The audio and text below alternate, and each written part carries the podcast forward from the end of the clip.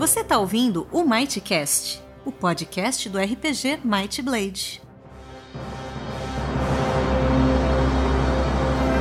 Olá, Might Bladers! Bem-vindos a mais um Mightcast, o seu podcast que está sempre em dia, sempre na hora, sempre quando ele quer chegar, né? Porque às vezes a gente atrasa, né, Domênico? Né? Estamos gravando o episódio de julho em agosto, então a coisa não tá boa. Isso não pode acontecer mais. A culpa é tua, é tu que edita essas coisas. O meu, meu, meu trabalho é escrever e desenhar. É, eu sei, mas eu a culpa é minha, eu boto em quem eu quiser, então eu tô botando em ti. Uhum. Então hoje nós vamos falar sobre medo, mentiras e sedução. Um episódio de House of Cards, basicamente. Ou do, eu não vou fazer todas as piadas de novo. Pô, não, de- não, não, não entrega que a gente teve um problema na primeira gravação, cara. é, a primeira. Pô, eu, eu, eu tô notando que o meu volume tá muito alto, mas tá tudo bem, depois eu, eu, eu arrumo isso, não preciso arrumar agora. Bom, aí é contigo, tu é o editor. Se tu quer começar de novo, a gente começa de novo. Não, não, não, não, não, tá tudo certo. Vamos lá, vamos lá que tá encantado Eu disse que a gente ia começar a gravar às 5h30, a gente tá começando a gravar às 5h15, tamo, na, tamo no lucro. Ó, tamo Tamo adiantado então. 15 minutos a mais de podcast hoje. Isso aí. Vamos ver se gravamos três hoje. então, o que, que a gente vai falar hoje, Domingo? Ah, hoje a gente vai falar de um assunto que muito me interessa quando a gente fala de RPG: interação social. É, porque esse negócio aí de só ficar enchendo a porrada em todo mundo não é o bicho. Não é assim que se resolve a vida. Há mais maneiras de resolver uma contenda do que enfiar o murro na cara do seu amiguinho. Sim, você pode enfiar uma Aliás, espada. você nunca deve enfiar o murro na cara do seu amiguinho, só na cara do seu Você inimigo. pode enfiar uma espada no bucho do seu inimigo, você pode enfiar um martelo no crânio do seu inimigo, você pode enfiar uma. Eu posso pensar em vários modos de resolver uma contenda que não envolvam murros. Você também pode enfiar ideias novas na cabeça dos seus inimigos. Sim, então, existem outras, outras maneiras de resolver desafios do que bater no seu inimigo. Mas eu não estava falando especificamente disso, eu estava falando especificamente das relações sociais que acontecem dentro, durante e ao redor de uma mesa de RPG, não apenas ah, dentro do jogo, mas também ao redor do jogo. Né? Só essa, que essa questão de, de é, contenda social, especificamente, ela é uma parte, eu acho, essencial de RPG, tanto que tu pode jogar RPG completamente sem nenhuma regra mecânica e ainda ter um RPG que, né, pode ser contado como um RPG. Eu, inclusive, já joguei ah, campanhas, inclusive, que não usavam nenhum método de, de resolução de testes de maneira aleatória. Todas as decisões eram tomadas pelos jogadores e pelo mestre. E foi uma- um, um jogo muito produtivo, tanto que se tornou uma campanha, os jogadores gostaram da ideia e tal, e a gente nunca teve os personagens, a ficha dos personagens não era mais nada além dos próprios nomes deles e uma breve história que eles lembravam meio de cabeça. Eu lembro que tinha fichas, o pessoal tinha, eu acho que anotado no caderno os nomes e detalhes importantes sobre o personagem, tipo idade, enfim. Mas ah, não tinha. A gente jogava ao redor de fogueiras, então a gente não tinha possibilidade de escrever muito também. E, obviamente, a gente não tinha como resolver, ah, não tinha como rolar dados. A gente, teoricamente, poderia ter jogado Joaquim Pô, mas como ah, isso envolvia também a questão de manipulação jogador-mestres e tal, ficava, fica meio complicado para um mestre roubar no Joaquim Pô, né? Quando ele, quando ele quer salvar a vida do jogador, ou quando ele não quer que uma coisa ruim aconteça, enfim, quando ele, quando ele quer que uma pista seja encontrada. Então eu decidi que a campanha não ia ter nenhum tipo de sistema. E funcionou muito bem. Foi uma campanha muito apreciada pelos jogadores.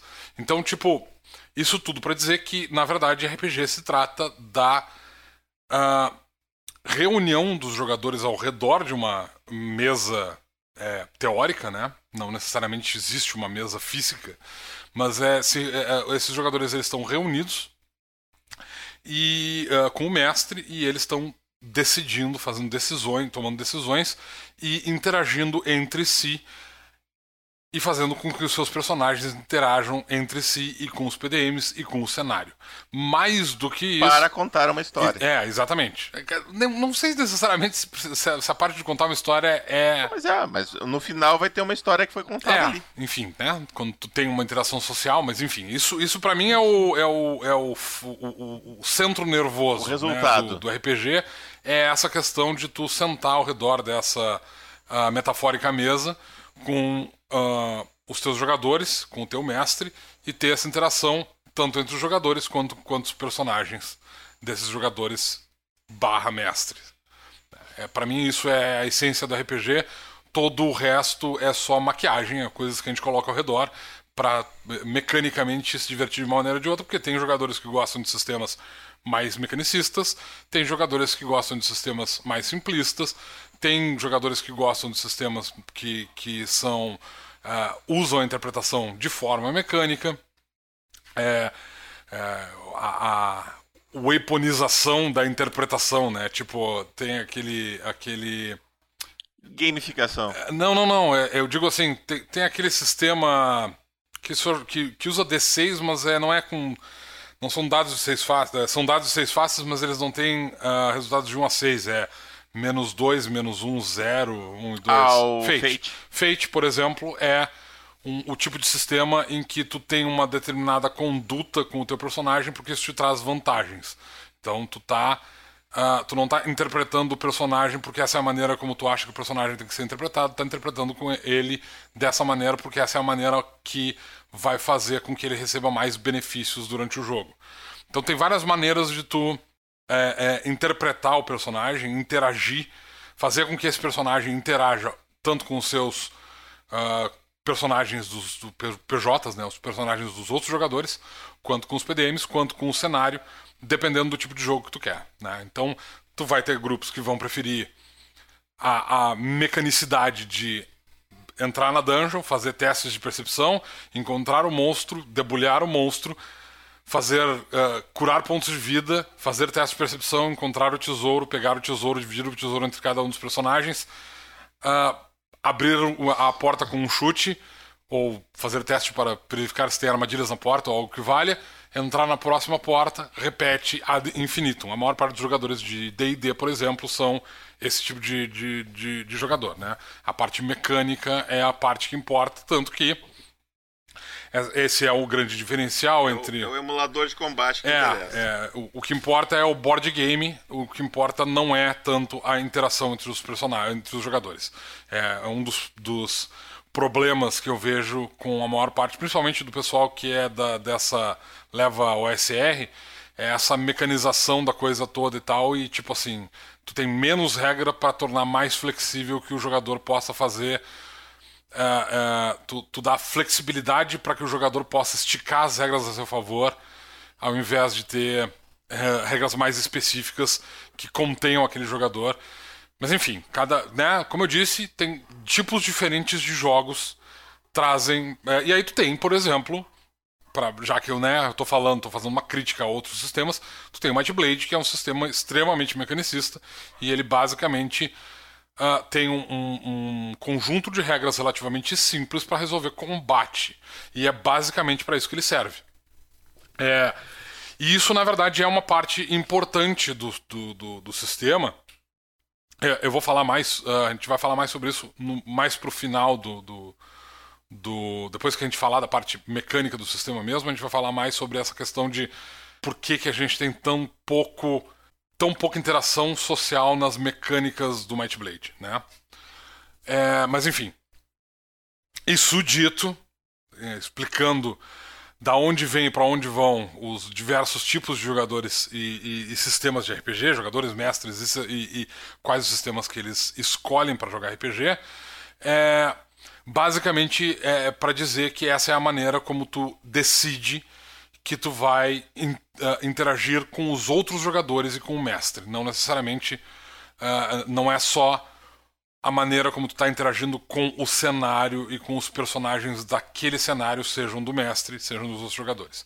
Né? Tem a interação ao redor do jogo, para mim é muito relevante, e uh, a escolha do jogo também, para mim, tem essa relevância, a escolha do sistema tem essa relevância de como é que tu está escolhendo interagir com os teus jogadores, com os jogadores ao teu redor, com o teu mestre e não só como é que tu está reagindo ao cenário e aos personagens dentro desse cenário.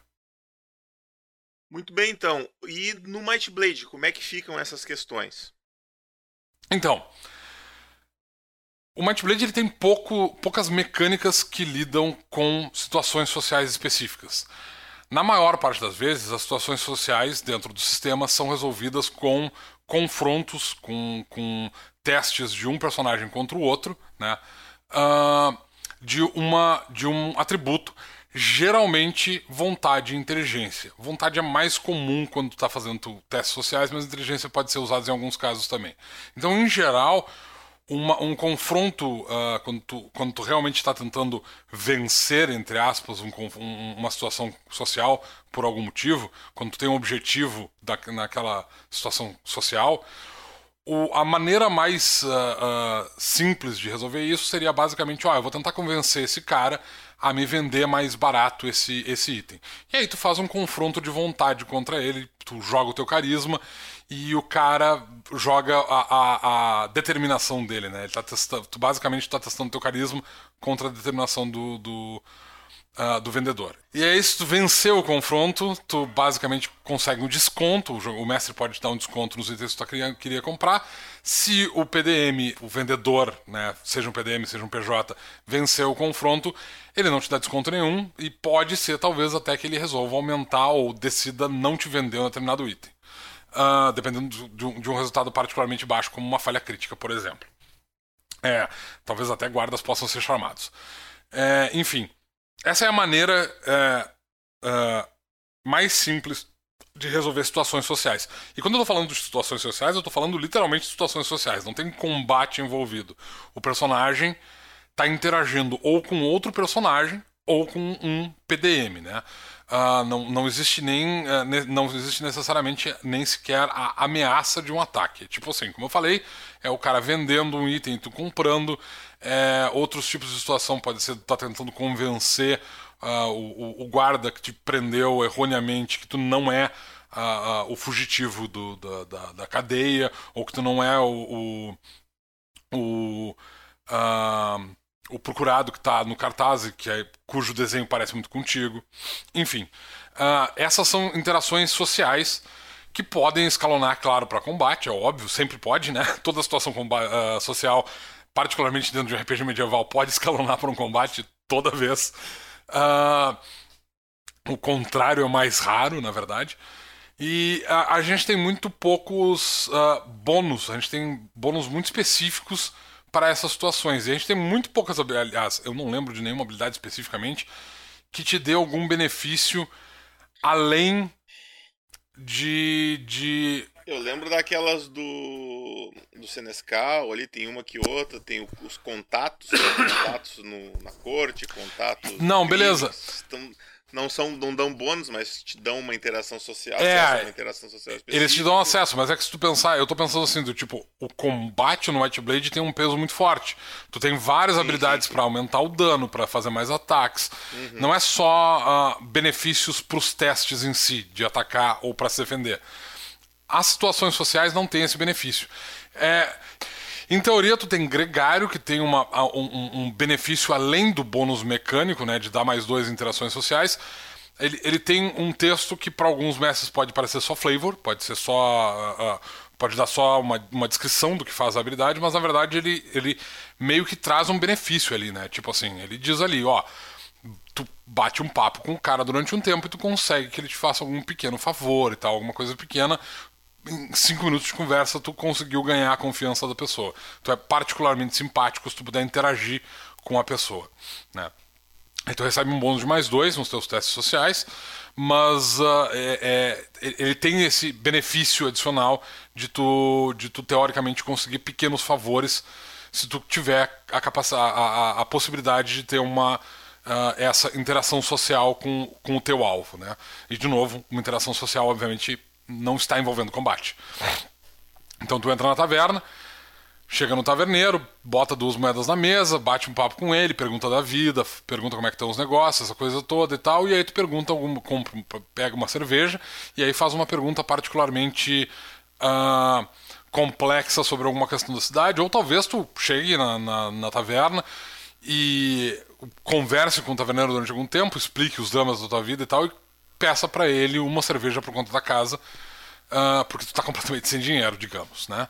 É, são, são possibilidades de, de interações, de, de usos dessa habilidade. Tu vai conseguir só pequenos favores, tu nunca vai conseguir nada, uh, tu não vai conseguir, por exemplo, uh, um, quarto no, numa hospedagem de graça pela noite, talvez tu consiga dormir nos estábulos, talvez, mas definitivamente não um quarto, tu não vai conseguir uma refeição inteira, uh, enfim, tu vai conseguir um pequeno favor, uma caneca de cerveja, dormir nos estábulos, uma informação uh, sobre a qual as pessoas da cidade preferem não falar.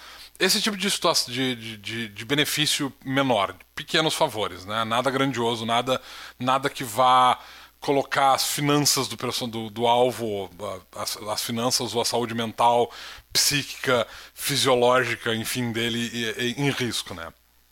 Uh, então, é, a gente tem é, é, é, muito poucas dessas habilidades sociais e isso é proposital, na verdade. Os exemplos de teste são um outro caso que deixam claro que a gente tinha pouco interesse em colocar regras sociais, porque a gente não tem regras para barganhar preço, por exemplo.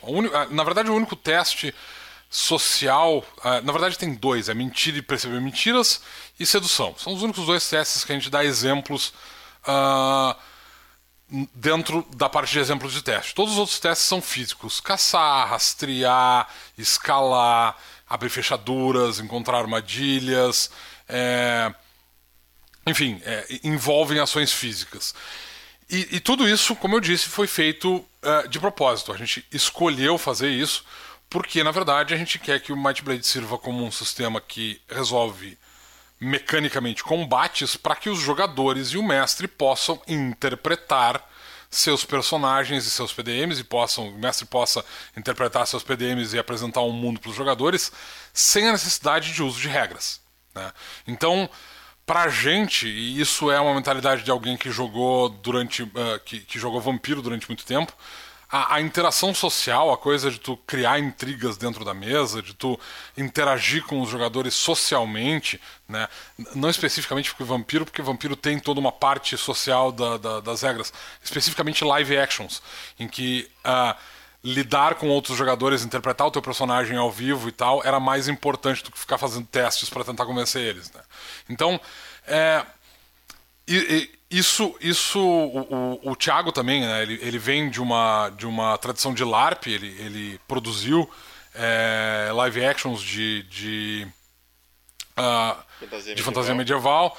Eu coordenei lives durante muito tempo. O Luciano também coordenou uh, lives, inclusive manteve um, um, live durante algum tempo sozinho. Então, é, essa interação social, essa, essa interação social entre os personagens e entre o, os personagens dos jogadores e os personagens do mestre, os personagens dos jogadores e o cenário, pra gente sempre foi mais interessante que fosse feito interpretativamente e não mecanicamente. Tu quer pedir um favor pro, pro estalajadeiro, tu vai lá e fala com ele e aí tu interpreta o teu personagem pedindo esse favor. Tu quer conseguir um favor do taverneiro? Tu vai lá, senta, interpreta o teu personagem pedindo esse favor. Tu não vai ali e rola os dados e diz, ó, oh, tive um resultado tanto, é, então ele vai me dar a informação.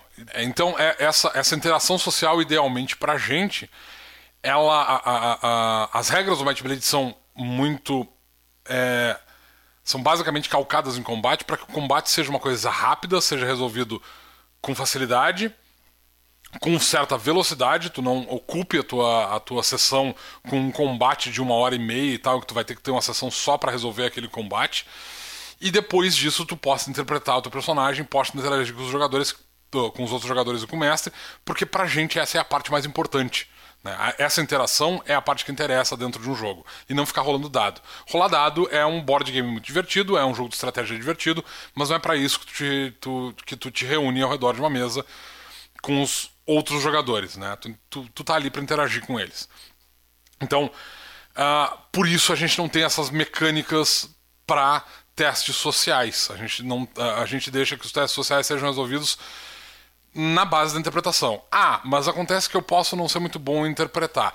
Cara, tu tá, uh, uh, essa questão de eu posso não ser bom em interpretação, ninguém tem que ser um ator para interpretar o personagem. Né?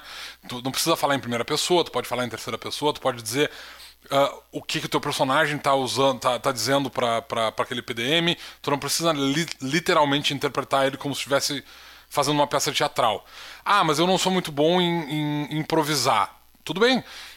Em linhas gerais, dá uma ideia pro mestre o que que tu tá querendo dizer e os dois trabalham em, em como é que a cena funciona, né? De novo, não precisa as sessões de RPG não precisam ser eventos cinematográficos. Tu não precisa ganhar um Oscar para tu não tem que ter um Oscar numa prateleira para ter para poder jogar RPG. Ninguém aqui, a maior parte das pessoas que joga RPG não é do o pessoal do Critical Role, que é literalmente atores profissionais que trabalham com isso, né? Então, é, por causa disso, mecanizar essa parte social pra gente sempre pareceu meio forçado. Principalmente quando a gente para para pensar que, dependendo da situação específica, dentro de um, de um, de um, de uma situação social, a ideia de tu usar as regras para resolver um problema, ela pode se tornar mais inverossímil do que, uh, do que uh, ajudar o jogo a andar para frente. Alguém é mais comum que durante um, um, um depois de, da resolução de um teste social, alguém fique descontente com o resultado ou porque houve uma falha, ou porque houve um sucesso. Porque assim, se, uh, por exemplo, né, o, o, eu acho que o, o, que mais exemplifica isso né, é, é, basicamente a, a ideia da regra de intimidação, que não existe no sistema propositadamente. Por quê? Porque intimidação é uma mecânica social muito complexa. Porque basicamente é, eu, falei sobre eu falei sobre isso mais cedo com o pessoal no grupo do, do dos exploradores da DC, mas eu vou dar o mesmo exemplo aqui de novo, porque eu gosto muito desse exemplo, é o exemplo que eu geralmente uso. Que é basicamente o seguinte: tu tem um personagem, o, o jogador tem um personagem, ele é um feiticeiro, ele é um, um Tylox feiticeiro, ele acabou de é, é, entrar, enfrentar um, um, combate relativamente complicado e ele não tinha como vencer esse combate. É, e ele usou teleporte e ele fugiu desse combate. Ele foi para uh, uh, acabou parando as, uh, na, na, na, nas cercanias de uma cidade e aí ele vai para dentro dessa cidade porque ele sabe que lá ele vai encontrar algum aliado, enfim, os outros jogadores talvez estejam na taverna, ele tenha saído para resolver o problema sozinho e percebeu que não dava. Então, ele teve um combate já que não deu certo, ele perdeu todos os pontos de mana dele e ele saiu meio despreparado, então ele está desarmado. Ele é um Tylox, feiticeiro. O que significa que ele não é particularmente. É, ele não tem uma, uma, uma aparência e ele, em geral, não tem uma inclinação particularmente perigosa. E esse cara entra na cidade e logo que ele entra, ele é parado por três assaltantes. Uh, os assaltantes, eles são assaltantes. Eles fazem isso por profissão há algum tempo. Não, é, não, não são três batedores de carteira, gurizão de 15 anos. Não. São três caras que estavam esperando a noite cair para começar a sair pela, pela rua e bater nas pessoas e tirar o dinheiro delas. E aí esse feiticeiro chega lá e ele diz: Cara, vou fazer um teste de intimidação. Ele faz o confronto e, como ele é um feiticeiro, ele tem vontade alta, ele consegue um resultado mais baixo do que o dos. Uh, do que os. Um, um resultado mais alto. Como ele é um feiticeiro, ele tem vontade alta, ele acaba conseguindo um resultado mais alto do que os uh, assaltantes, que além de serem PDMs, eles não têm necessariamente atributos particularmente elevados, e ainda por cima eles provavelmente uh, uh, pref deram preferência aos seus atributos físicos. Eles sabem que eles são competentes em combate, eles sabem que eles conseguem vencer o Tylox fisicamente, eles estão em maioria numérica, eles estão armados, ele está completamente desarmado. Ele parece exausto, ele acabou de sair de uma briga, e assim mesmo ele passou no teste de intimidação e ele acabou de intimidar esses três assaltantes e eles simplesmente grunhem alguma coisa e vão embora. Porque tu conseguiu o teste e tu resolveu isso. Não existe é, alguma maneira de algum jogador me explicar isso em termos de interpretação e fazer com que esses. Uh, uh, com que esses uh, assaltantes não vão surrar ele nesse momento, porque eles vão achar que o cara é uma piada. Do tipo, sério? Tu tá tentando nos intimidar? Tu vai mandar a gente embora porque tu é um grande feiticeiro. Com roupa surrada, desarmado, uh, correndo desesperado, contra três pessoas armadas na tua frente, tu realmente acha que a gente vai ficar intimidado? Sim, eu vou porque o meu teste diz que sim. Então, tipo, esse é o problema para mim de testes de intimidação. Eles podem não fazer sentido em, em várias. E, e, na verdade, em várias situações eles não fazem sentido. Do tipo. Uh, tu tá falando de. Eu tô falando de novo de assaltantes que estão ali e eles já fizeram isso. Eles têm uma vaga ideia de, de, de que o, o, fisicamente eles são superiores ao, ao feiticeiro em questão. Eles provavelmente já enfrentaram, inclusive, conjuradores arcanos quando assaltaram gente na rua, e eles sabem que eles conseguem lidar com ele, porque eles já fizeram isso antes. Mas eles se sentem intimidados porque houve um teste. De maneira semelhante, pensa num cara que é tipo assim, um soldado. Esse cara já, já lutou numa guerra, uh, já, já, já teve nas fronteiras entre uns confrontos de Arcânia com Tebrim, ele já viu a morte de perto e aí ele tá na taverna, tomando uma cerveja, ele tá meio bêbado. Uh, e aí o grupo de jogadores ele entra ali, aí existe uma certa discussão, alguém faz um elogio ao Arcane, esse cara se irrita, porque afinal de contas ele lutou na guerra, ele viu amigos dele morrer, ele se levanta e ele manda alguém retirar o que essa pessoa disse. O jogador, uh, uh, o personagem do jogador, retirar o que ele disse, porque Arcane na verdade é uma pocilga e são todos, as pessoas ali são todas. Uh, Arcane tá bom e Arcane tá morto. O mestre não tá fazendo nenhum teste, mas o jogador decide, cara, eu vou tentar intimidar esse cara para que ele me deixe em paz. E aí tu pensa numa situação como essa, se esse cara, não importa qual seja a situação, se tu ameaçar esse magrão, não importa como seja, porque basicamente intimidação tem a ver com tu tá tentando ameaçar ele. Esse cara já tá estourado, ele é um veterano de guerra, e aí, tipo assim, tu vai fazer um teste social de intimidação e de alguma maneira tu vai demonstrar para ele, meio bêbado, que ele é mais fraco que tu e que ele tá mais certo do que tu. Não, não, não, faz o menor sentido. Que ele, tá ele é, é, que, ele que ele, na verdade, está errado na, naquela situação e que ele deveria abandonar a posição dele e simplesmente voltar para a cerveja dele como se ele fosse um, um guri. E, entende que, tipo assim, dentro dessa situação, a ideia de que esse cara vai simplesmente sentar de volta de, uh, uh, diante dessa situação, ela inexiste. Existem maneiras de resolver isso sem uma briga? Existe.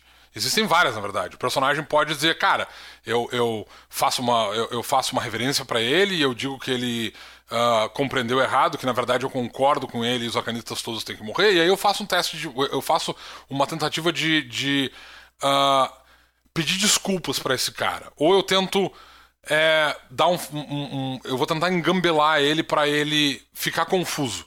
Essas são possibilidades, mas quando tu vai fazer um teste de intimidação, não é isso que tu tá fazendo. Tu tá dizendo pro cara que a tua posição tá correta e que a posição dele tá errada.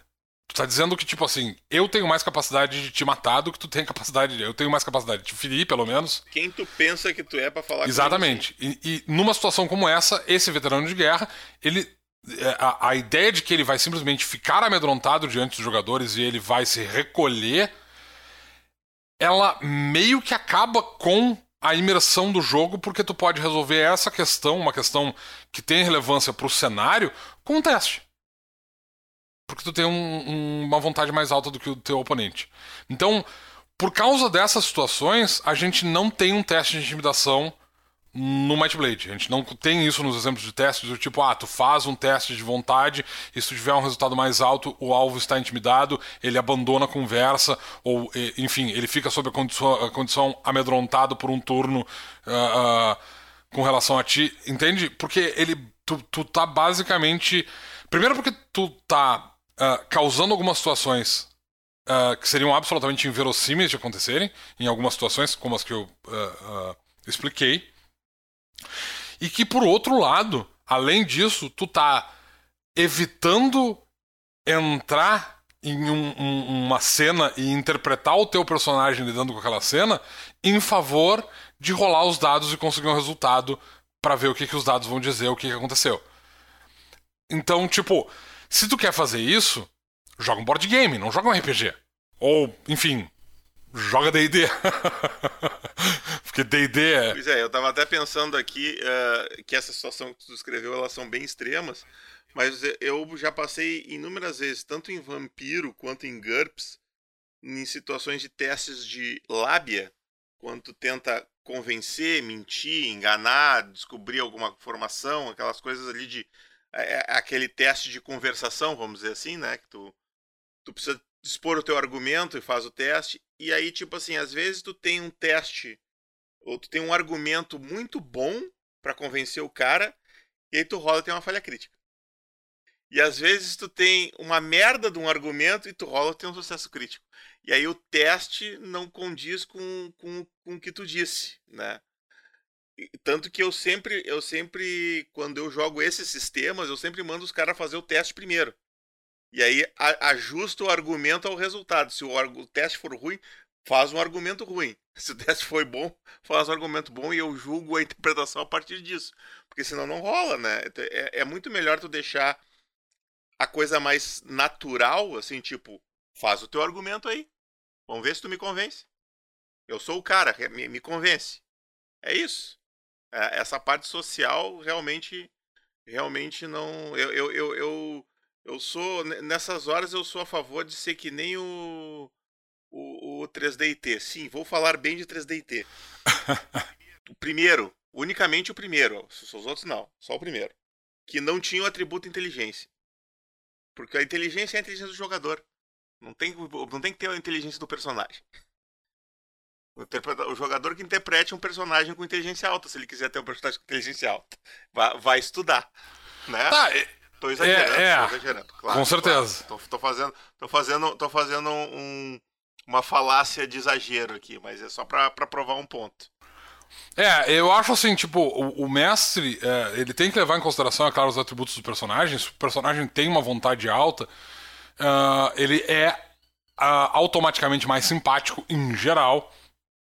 E o mestre tem que levar isso um pouco em consideração também, né? Um personagem com vontade baixa. Uh, e o jogador também na hora de interpretar o personagem. É, então, eu ia chegar lá. Tem, tem os dois lados, né? Então, tipo assim. Uh, tu tem um, um, tu tem um personagem que tem um, um, O mestre, quando ele tá diante de um personagem que tem vontade alta, ele tem que levar em consideração que esse personagem é relativamente simpático uh, ah, para o PDM com o qual ele está interagindo. E ele, idealmente, pelo menos inicialmente, ele tem que reagir mais ou menos de acordo com aquilo. A mesma coisa acontece ao contrário. O jogador, se ele tem um personagem com uma, uma uh, vontade alta uh, em geral, ele, ele tem que se portar de acordo com aquela, com aquela vontade que ele tem. Né? Ele é. é eu, eu, eu diria que não necessariamente simpático, mas com uma personalidade Exato, forte. ele é imponente, ele, ele uh, não tem medo de, de interagir com o mundo ao redor dele, né? Tu não pode fazer um personagem que tem, sei lá, vontade 5, ai, mas o meu personagem é tímido. Não, amigos. Tu... Tímido introspectivo. Ele é tímido introspectivo, esse personagem não pode ser, porque tu tem vontade 5. Então não faz um personagem que tenha vontade 5.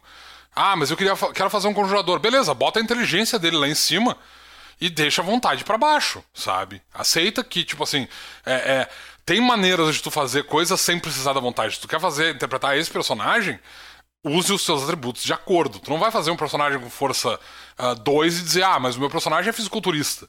Né? Ou tu vai fazer um personagem com agilidade 4 uh, e vai dizer, ah, meu personagem é extremamente desengonçado e ele não sabe. Uh, ele, ele não, não, não tem um bom tempo de reação. Tu não vai fazer essas coisas. Então não faz isso com os teus atributos físicos, os teus atributos mentais e nem com os teus atributos sociais. Na prática, inteligência basicamente é o teu atributo mental, né? É o que, é o que diz o quanto o teu personagem é capaz de compreender o mundo ao redor dele. É basicamente a, a, a, a eu não gosto do termo inteligência, na verdade, porque existem muitas inteligências diferentes, mas é o, o, quanto o personagem tem de capacidade de absorver conhecimento e utilizar esse conhecimento de maneira prática. Né? Então, um personagem com inteligência baixa, em geral, ele não é necessariamente burro, mas ele pode ser desligado, ele pode ser. Ele, ele pode ter, uh, por exemplo, ele pode usar palavras muito bonitas, ele pode ter um, uma, um, um, Pode ser um tessauro ambulante, porque ele decorou a porra do troço todo, mas ele não sabe as situações corretas uh, ah, para usar aquilo. Uh, ele, ele tende a ofender as pessoas, talvez, porque as pessoas acham que ele está tentando diminuir elas com, com o seu palavrório todo rebuscado. Um personagem com vontade alta, via de regra, é um personagem que está pronto para enfrentar qualquer tipo de situação social, seja de maneira simpática, seja de maneira agressiva. Tu pode ser um personagem com vontade 5 e ser completamente antipático, porque tu basicamente interpreta um personagem que é enorme, ele tem cara de mal, ele entra no lugar e ele faz as pessoas ficarem quietas e não interagirem com ele, né? não, não confrontarem ele diretamente. Esse personagem ele tem aquela aura de intimidação que acompanha ele o tempo todo. Isso é um, um conceito interessante para um personagem com vontade alta. Ele não precisa necessariamente ser um personagem simpático, um personagem que interage o tempo todo e tal. Né? Ele, ele, ele pode afastar as pessoas. Agora, isso é diferente de dizer que o personagem é tímido introspectivo. Né? Então, é, é, de maneira semelhante, tu não vai dizer que o personagem de, de inteligência 2 é um personagem que é extremamente inteligente, que tem um. um uh, sabe aplicar todo, todo o conhecimento que ele tem, que é um personagem que está sempre atento ao que está acontecendo. Ah, eu estou muito atento, eu, tô, eu sento de. Eu nunca sento de costas para a porta, eu percebo a movimentação, eu estou ligado em todos os cantos da, da, da, taverna. Cara, tu tem inteligência 2, cara, tu não está prestando atenção em todos os cantos da taverna. Tu provavelmente está pensando no copo e está te distraindo com a cor das bebidas no balcão, sabe? Então, é, essas questões têm que ser. Uh, tem que ser lembradas pelos jogadores e pelo mestre quando, eles, quando acontecem as interações sociais especificamente. Né? Para esse tipo de situação, lembrar de interpretar o teu personagem de acordo com o que tu escolheu para aquele personagem em termos mecânicos é relativamente importante. Uh, eu lembro de ter um personagem, por exemplo, de GURPS. Ele tinha inteligência 10, é, o que é a média para um ser humano, ele não era particularmente burro, mas ele não era particularmente brilhante. E em uma determinada, situa um, uma determinada situação numa mesa, os, uh, o meu jogador ele era particularmente. Esse personagem ele era extremamente uh, introspectivo. Eu falava muito pouco durante o jogo, de maneira proposital, né? Tipo, meu, meu personagem falava muito pouco durante o jogo. Ele geralmente respondia com, de maneira absolutamente monossílabo ele era o, basicamente o, o, o, pé na porta do grupo. Ele ia lá, ele batia nas coisas, as coisas morriam. E ele era um ótimo rastreador, beleza, mas isso aí é uma outra questão. Ok. Aí durante um, um, numa uma sessão que a gente estava jogando, o nosso grupo tinha dois conjuradores, é, dois, um mago, é, eram dois magos, enfim, a GURPS, né? Uh, e um guerreiro que era o guerreiro social, era o cara simpático, que entrava na taverna, conversava com todo mundo e tudo mais, e tinha eu. Então, geralmente eu ficava só assistindo eles interagirem com os outros PDMs e eu ficava de fora, não tinha nenhuma presença social. E um dia a gente tá sentado, no, no, a gente chegou numa taverna, não sei o que e tal. E eu não sei por que cargas d'água, eu meio que esqueci o que o personagem fazia. É, esqueci. É, eu me empolguei, eu acho, com a situação. E aí eu, o, alguém fez um comentário e tal, e eu entrei numa discussão filosófica sobre o assunto e tudo mais. E aí os jogadores pararam todos e ficaram me olhando assim com uma cara meio estranha. E eu disse, cara, Esquece tudo que eu disse, o meu personagem não falou nada disso, essa cena não aconteceu. Eu, na verdade, nem. E eu me dei conta disso quando eu usei uma palavra que é, é, é, uma dessas palavrinhas esquisitas que eu gosto de usar. Extremamente de, é, essas palavras esquisitas que eu costumo usar às vezes. E eu disse, cara, meu personagem nem sabe o que isso significa. Esquece o que eu disse, essa interação não aconteceu. E aí todo mundo riu. Aquele momento que o Bárbaro puxa o óculos de leitinho é. assim, põe. Na verdade, segundo o Exatamente, foi, foi alguma coisa nesse nível. Foi muito bizarro, porque todo mundo riu e tal. E beleza, a cena continuou dali como se não tivesse acontecido e tal, né? Todo mundo entendeu que eu tinha me passado como personagem. Isso pode acontecer. Mas é importante que o, o jogador tenha uma certa. É, é, tenha, tenha uma certa consciência do, das capacidades que o próprio personagem tem. Senão as coisas meio que fogem de, do controle. Exatamente. Se você vai fazer um personagem que é muito diferente de você, você tem que estar ciente dessas diferenças e tem que demonstrar elas no, no, no jogo, né? Se tu vai fazer. Se tu é um cara inteligente. Quantas vezes a gente não viu isso né, nos lives, né, Domênico? Ah. O cara botava um personagem absolutamente tosco em testes sociais, botava atributo social como terciário. terciário só que o Magrão se garantia na conversa, né? Ele chegava lá e passava a conversa em todo mundo, e conversava todo mundo. E, é, isso é complicado, isso, isso é basicamente um, um, bug do sistema, é um exploiter, né? Ele está explorando uma, uma deficiência do sistema. Né? É, na verdade, uh, em, lives especificamente, uh, isso era uma maneira que os jogadores tinham de tipo, não vou gastar meus pontos aqui, vou gastar em outras coisas, e eu vou me garantir na interpretação porque eu sei que eu consigo fazer isso. Né? O, o, jogador, ele na verdade, ele tá explorando, ele, ele tá tirando vantagem do sistema. É, exatamente, exatamente. Foi o que eu disse. Ele é um exploiter. É. Da mesma forma que o cara que não se garante, se, não se garante no, no social, vai, vai se fuder, porque ele vai ter que botar um monte de ponto social, e aí quando for uma sessão não social, ele não vai ter os pontos que ele gastou no social, porque ele precisava se garantir no social. Porque ele é ruim do social. É, uh, eu vou, uma pausa aqui. O, o, o, Arquimago fez um comentário ali sobre a questão, uma questão, mas eu não sei se eu entendi muito bem. Os extremos de pessoas muito fechadas que não sabem se soltar, mas gostariam de interpretar alguém assim. Daí o teste resolve ou para ficar junto e evitar a teimosia por parte do outro jogador ou narrador. É, não, eu não. Não, é, foi o que eu disse. O cara, o cara não sabe fazer um, um personagem social e aí ele usa o teste para poder fazer o personagem é. social. Ele, ele, resolve a questão social do teste. Mas é, é, é, tipo. Então. Vou falar. Tem sistemas que são feitos é. para ser isso, não é o caso do nosso. Vamos falar sobre isso então, né? Então, tem o outro lado, né? Tem o, o, o lado contrário, que é o, o justamente uh, o contraponto de ser uma pessoa que tem certas características, mas tu tem vontade de interpretar um personagem com características diferentes das tuas. Né? Então, por exemplo, tu é uma pessoa tímida. Tu é um, tu é um cara gago, cara que não sabe falar direito e tal, mas tu quer fazer aquele bardo uh, que, charmoso que entra na taverna e tal e, e, e, encanta as donzelas e sai sempre acompanhado depois de fazer um, um, um, sarau.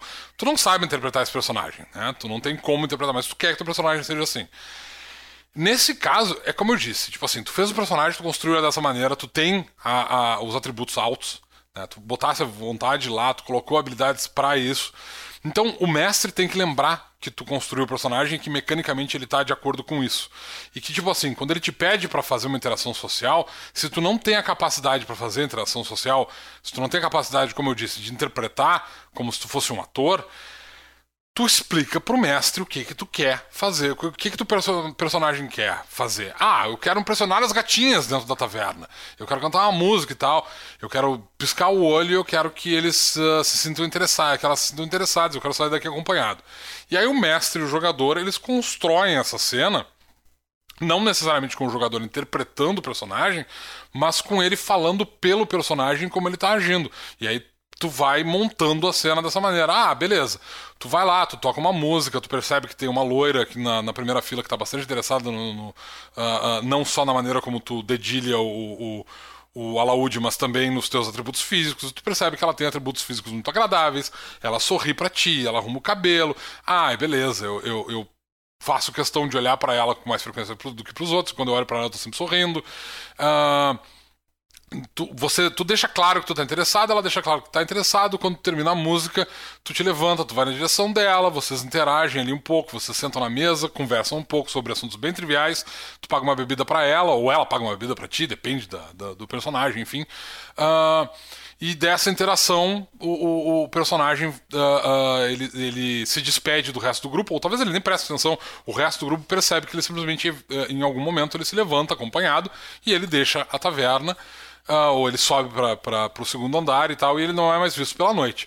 É uma maneira de resolver a situação em que os, o mestre está ajudando o jogador a, a, construir a cena, não exige que haja uma interpretação do jogador para ele ficar dizendo e aí gatinha e piscando o olho, e se resolve a situação sem necessidade de interpretação. Tu não precisa necessariamente criar uh, um, um, personagem que tu vai ter que interpretar o tempo todo de uma maneira que seja diferente de ti, se, se, se aquele é o personagem que tu quer construir, tu quer criar, é a mesma coisa com um personagem muito mais inteligente do que tu. Tu quer fazer um investigador, tu quer fazer um detetive, e aí tu coloca o, o, o, a inteligência dele lá em cima e tu coloca dotes investigativos para ele e tal, e, enfim. Tu vai fazer uma quantidade enorme de testes de percepção, mas em situações sociais, o mestre é, idealmente, ele vai te dar dicas. Ele vai te dizer, ah, pois é, tu nota que, tipo, ah, sei lá.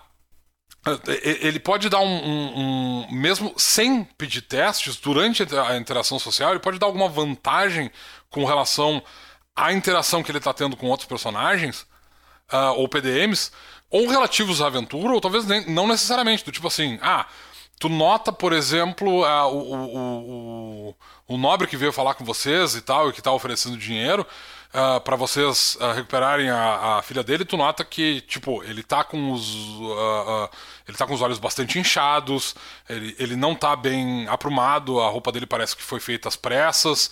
É, ele, tem, ele tem sujeira nas mangas e tudo mais. Ele, ele, não tá, ele, ele, não tá o mais apresentável que ele poderia, apesar das roupas dele serem extremamente caras e de ele estar tá usando vários, várias joias e tudo mais, que basicamente escondem que ele não tá tão apresentável quanto poderia, a maquiagem dele não disfarça certos detalhes que tu percebe que, tipo, ele realmente está muito preocupado com o desaparecimento da filha dele, ou tem algum outro motivo pelo qual ele tá, uh, que ele está em algum tipo de situação de estresse. Né? Ele está mentalmente abalado, mas ele está mentalmente abalado. Provavelmente é por causa da filha dele, porque tu nota que às vezes ele até.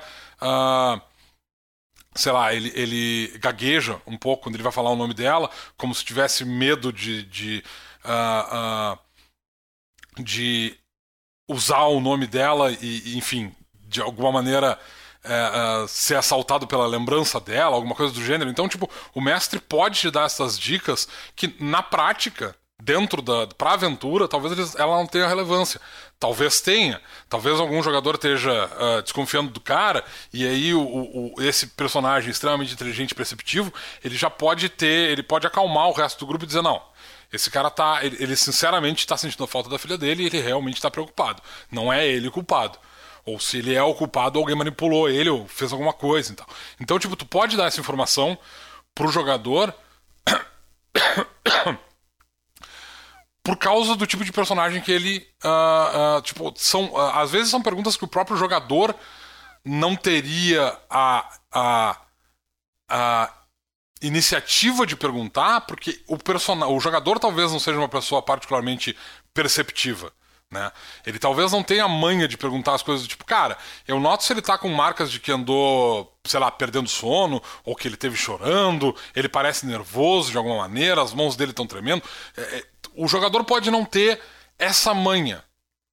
Mas.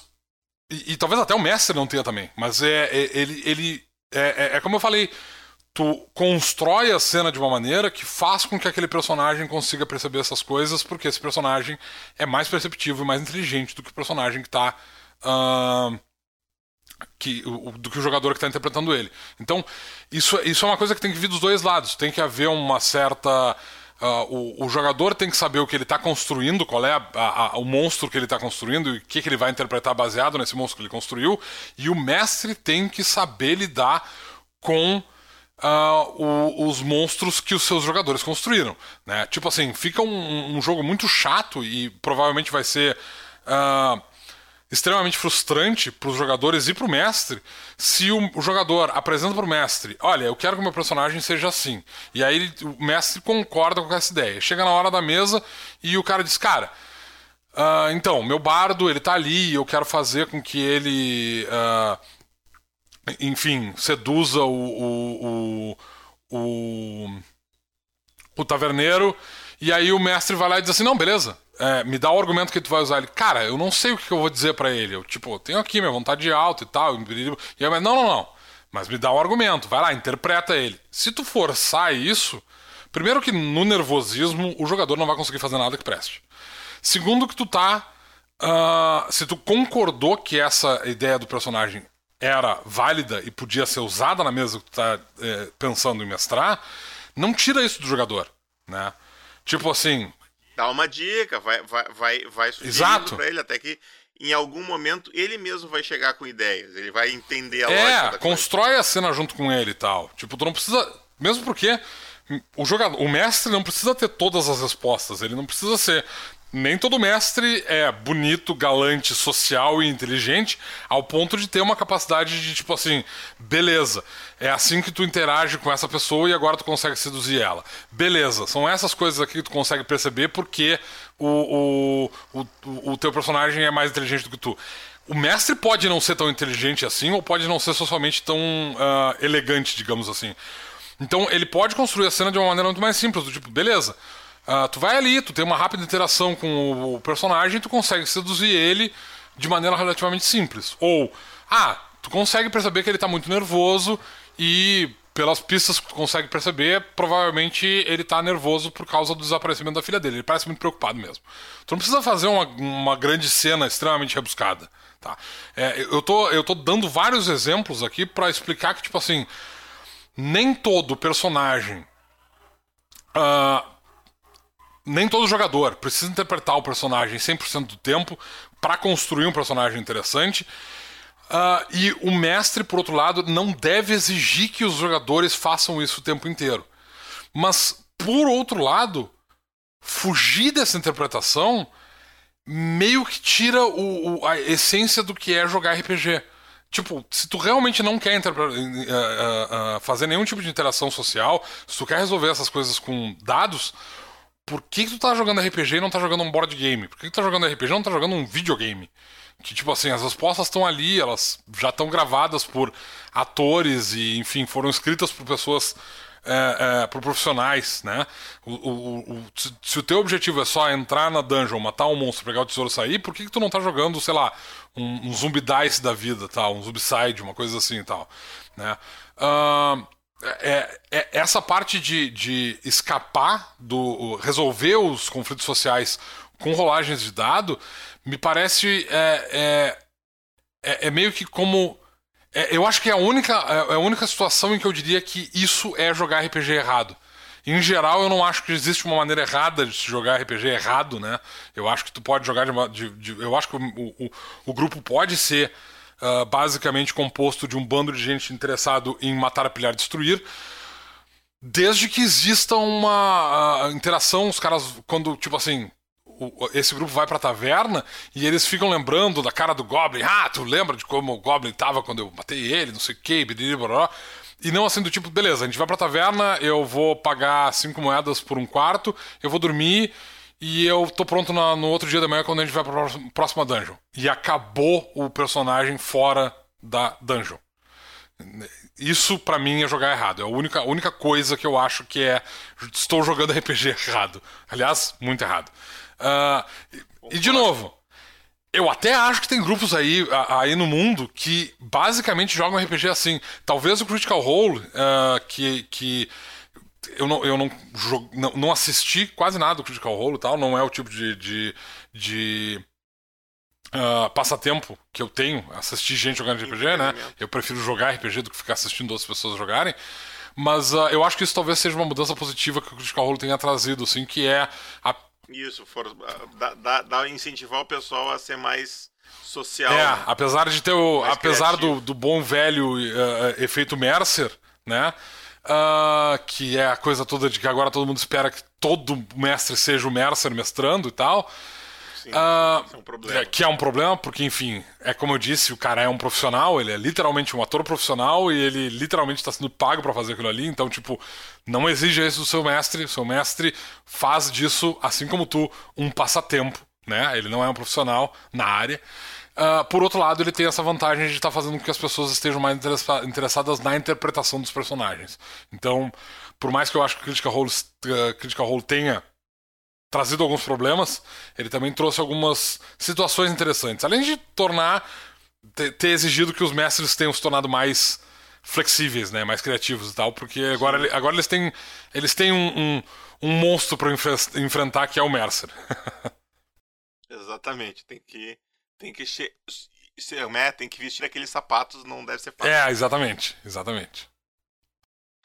Bom, então, e agora dentro das mecânicas de regras mesmo, os nossos os exemplos que nós temos dessas interações sociais de coisas mentais, eh, sociais, que nós temos alguns efeitos dentro do Might Blade. Né?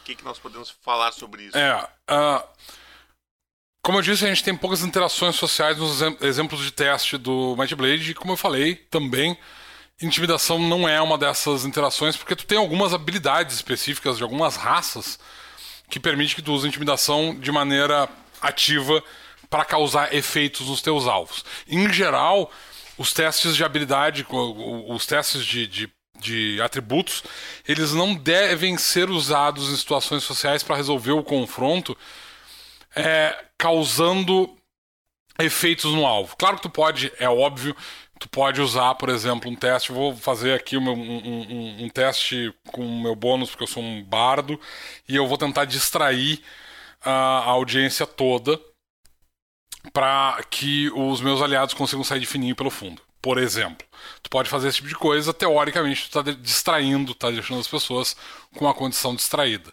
Teoricamente, tu pode fazer um teste de intimidação para tentar fazer com que o personagem fique amedrontado com relação a ti, que é uma condição também. Então tu teoricamente pode receber os benefícios semelhantes de uma condição sem necessariamente aplicar aquela condição sobre o personagem.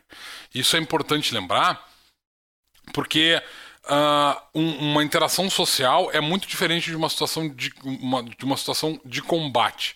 E os, uh, as habilidades do Might Blade elas foram pensadas quase inteiramente em situações de combate. Então, quando o personagem é imune a efeitos de medo, por exemplo, quando o personagem é imune a efeitos mentais, e, e eu sempre. O pessoal fica na dúvida do tipo.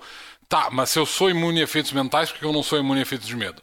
Porque o efeito de medo, na verdade, é uma imunidade, é, é, é um efeito emocional, ele não é mental.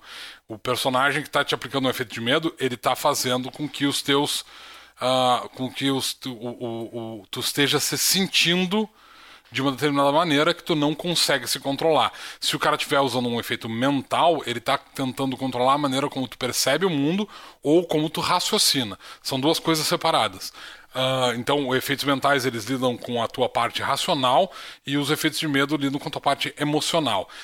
A interação social, em teoria, pode alterar as duas coisas, mas ela não deve aplicar esses efeitos. E por causa disso, um personagem, por exemplo, que seja imune a efeitos mentais, ou um personagem que seja imune a efeitos de medo, por exemplo, ele não pode ser intimidado. Ele pode ser intimidado.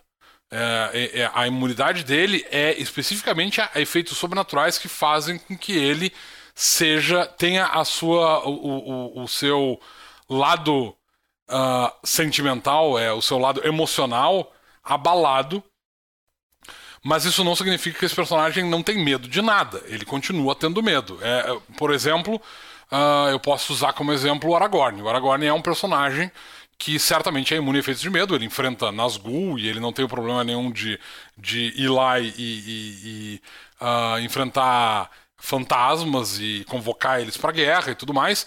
Mas quando ele está uh, quando eles estão enfrentando, quando eles encontram o Balrog em Moria, por exemplo, ele sabe, ele tem medo daquela criatura e ele sabe que ele tem que fugir. Ele não vai parar e enfrentar o bicho e ele certamente está amedrontado naquela situação. Então, isso não significa que o, o personagem ele não uh, uh, ele ser imune a efeitos de medo não significa que ele não tem medo de nada. Ele continua tendo medo. Ele pode ser manipulado. Ele pode ter os seus os seus uh, uh, os seus impulsos alterados de maneira a se sentir com medo porque ele está diante de uma situação que ele sabe que a vida dele está em risco, por exemplo. Né? Ele não vai colocar a vida dele em risco uh, uh, de maneira desnecessária só porque ele é imune a efeitos de medo. De maneira semelhante, o personagem que é imune a efeitos mentais, por exemplo, isso não quer dizer que tu não pode enganar esse cara, que tu não pode mentir para ele e que ele vai ser imune a qualquer tipo de, de trapaça mental que tu quiser fazer com o cara e manipulação que tu tentar fazer para que ele uh, uh, tenha uma percepção errada sobre uma outra coisa. Tipo assim, tu pode criar um plano para fazer com que aquele personagem literalmente perceba o ambiente ao redor dele de maneira errônea de propósito, mesmo que ele seja imune a efeitos mentais. Né? Tu pode enganar esse cara mesmo que ele seja imune a efeitos mentais. Então, as duas coisas elas não interagem diretamente. Uh, uh, o personagem ser imune a efeitos de medo não significa que ele não pode ser intimidado, dependendo da situação. Né? Mas, de novo, no caso específico de intimidação, porque intimidação é uma situação muito complexa e eu vejo ela. Eu, eu tô falando muito sobre intimidação especificamente porque eu vejo ela aparecer muito nos grupos. É, essa coisa do tipo, como é que eu faço o teste para intimidar? Porque não tem no livro, como eu, gente disse, né? Por escolha nossa, não tem um teste de intimidação no livro. É, talvez a gente tivesse fosse interessante ter explicado isso no livro, né, para não ter essas dúvidas, né, mas fal faltou espaço. A gente poderia ter, ter colocado dizendo, ah, não teste de intimidação, só nessas circunstâncias resolva conversando, fazendo a interação de uma maneira mais natural e tal. Eu acho que seria evitaria pelo menos que os jogadores tivessem essas dúvidas. É, é uma coisa semelhante com o que acontece com o teste de sedução que tá no livro. Eu não gosto daquele, daquele teste que tá lá, justamente porque ele meio que evoca as mesmas coisas e tal. Do tipo. É, esses testes. É, é, a gente só colocou os testes de sedução lá porque, tipo assim, cara, não tem nenhum teste social. O que, que, a gente vai botar? Intimidação? Putz, intimidação a gente não quer. Pá, vamos botar sedução. Beleza, foi pro livro, né? Uh, acabou ficando uma regra longa e tudo mais. Eu acho que esses testes eles não precisavam estar tá, tá lá. Porque isso tem que ser resolvido caso a caso. Porque tu pode ter um personagem, tipo, tu quer seduzir o, o teu tritão, uh, o, o, teu tritão quer seduzir o, o, o, metadilho. Aí tu vai olhar lá a tabela, uh, vai, vai ver os modificadores e tal, e tipo assim, cara, eles são. Um, é um humanoide, o outro é uma esfinge. É, eles têm.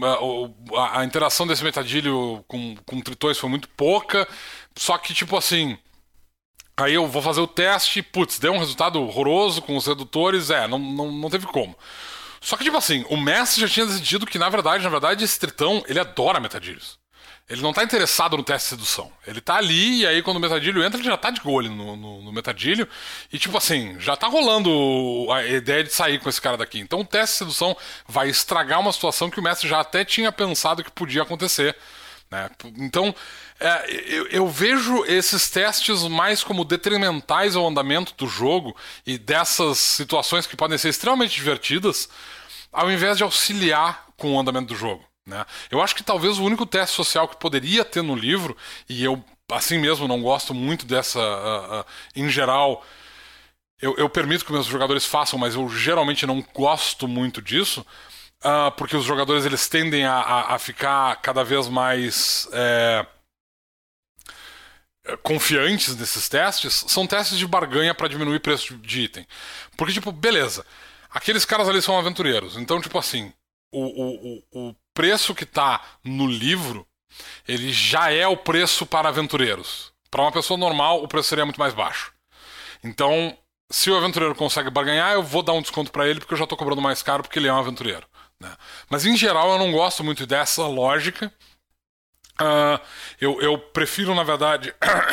porque, tipo, na verdade, no mundo real, entre aspas, né, não tem muito essa ideia de barganhar. Tipo, teoricamente, tu até pode tentar barganhar num, num sei lá, eu, nos camelôs, sabe? No, no, no, num, num comércio informal ou num comércio ilegal.